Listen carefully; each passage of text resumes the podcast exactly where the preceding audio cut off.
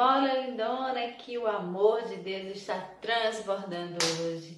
Olha que maravilha, você já viu o sol que está lá fora? Ou talvez onde você esteja, esteja chovendo, eu não sei. Mas contemple a maravilha de Deus. O sol, a chuva, a natureza, tudo isso foi criado com muito amor. Então nós podemos ver Deus em todos os detalhes e contemplar o amor dele por nós. então não deixe passar despercebido coisas tão pequenas ou tão grandes e maravilhosas do amor de Deus sendo derramadas sobre as nossas vidas. Olha só, ah, você pode respirar. Ai, que maravilha! Você pode ver, você pode falar, ou talvez você não possa muitas coisas, mas algo você pode. Você pode desfrutar do amor de Deus, da sua graça, da sua misericórdia que se renova todos os dias. Então aproveita, não deixa passar não. então vamos aproveitar aqui também a palavra do Senhor que ele deixou com tanto amor para mim e para você, para vivermos uma vida maravilhosa nessa terra. Começando hoje capítulo 26 de Mateus. Vamos lá? Tendo Jesus acabado todos estes ensinamentos, disse a seus discípulos: Sabeis que daqui a dois dias celebrar-se-á a Páscoa e o filho do homem será entregue para ser crucificado.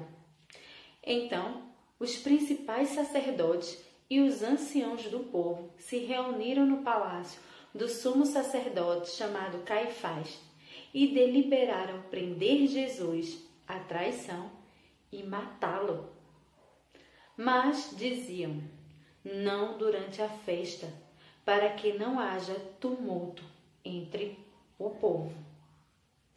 Olha só, Jesus estava o tempo todo com aquelas pessoas, ensinando, pregando, desfrutando da companhia daquelas pessoas para destilar o seu amor, com curas, milagres e tantas e tantas coisas, tanto ensinamento.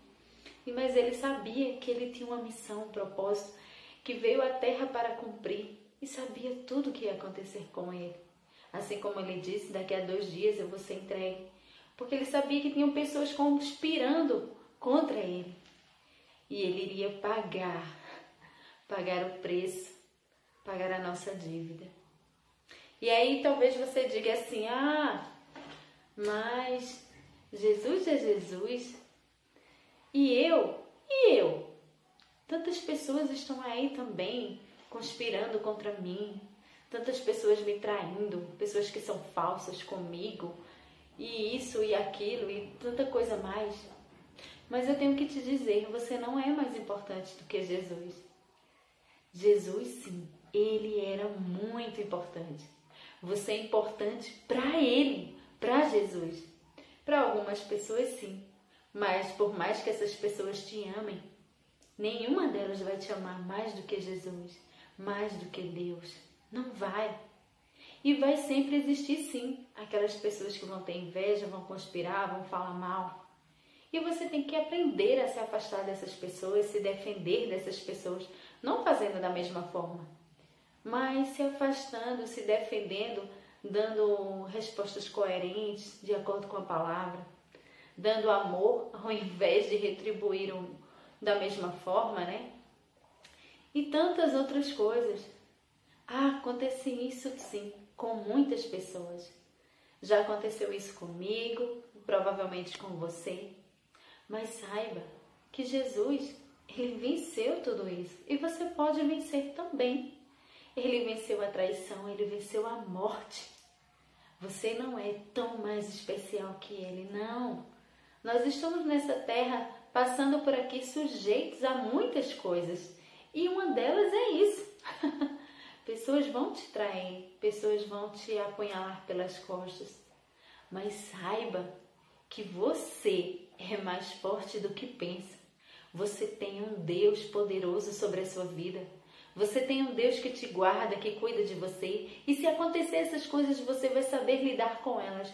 Porque através da palavra de Deus você vai ter sabedoria para conduzir sua fala, o seu pensamento, a sua conduta, como se portar, se comportar. E como amar essas pessoas também. Não significa andar com elas, mas saber amá-las. Olha, eu te digo hoje, se certa vez aconteceu isso com você ou acontecer, pegue isso e faça disso mais uma escada para o teu potencial de crescimento.